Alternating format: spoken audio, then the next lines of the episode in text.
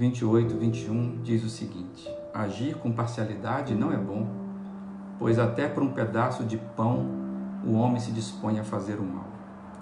Vivemos tempos em que atos de corrupção têm se tornado cada vez mais explícitos, há uma institucionalização da perversidade. Fake news está na boca do povo e das autoridades e na pauta dos diversos meios de comunicação, sejam eles comentários particulares, informais, ou de um editorial com o seu chefe, né, o seu editor-chefe pautando a matéria.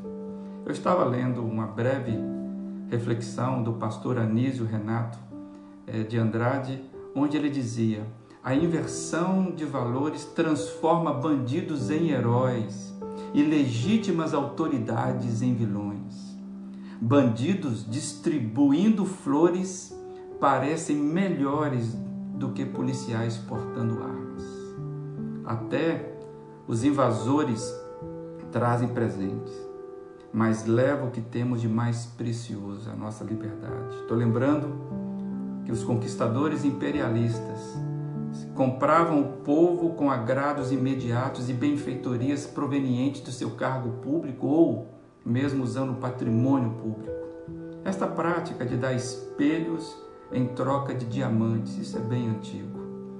Afinal, numa análise superficial e imediatista, bandidos podem trazer benefícios, como o motoboy trazendo o nosso lanche quando nós temos o poder de pagar.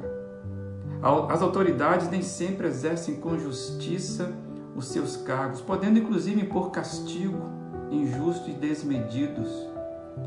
Bandidos podem trazer flores. Bandidos, quando portam flores, parecem serem mais benéficos. E o que nós vemos é uma distribuição por aí de bandidos com flores nas mãos. O pior dos cenários se estabelece quando o bandido alcança a posição de autoridade. Pior ainda é quando vira um sistema orquestrado pela bandidagem. Como diz uma velha canção do Bob Dylan, quando temos gangsters no poder. A inversão de valores provoca a gangrena no tecido social. Nenhuma sociedade sobrevive aos titames da injustiça, do comando da mentira, das raposas comandando e cuidando do sítio.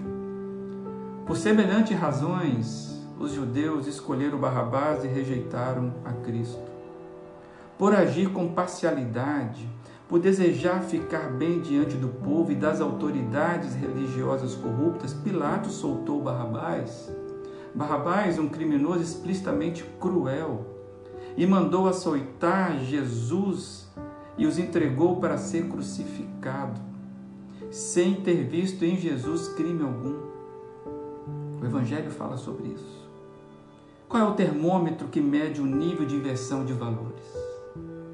A pior situação é quando vemos as chaves da justiça nas mãos de quem desencadeia grande perseguição contra os defensores dos maiores valores humanos, a vida, justiça, fé e liberdade.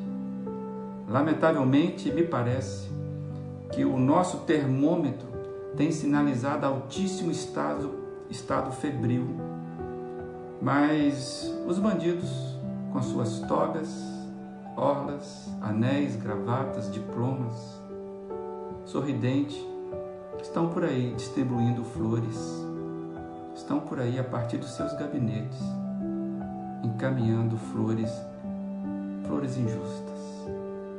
Que Deus, de toda misericórdia, justiça, ache em mim um coração que deseja orar mais e disposição mais que orar. Que Deus tenha misericórdia de nós.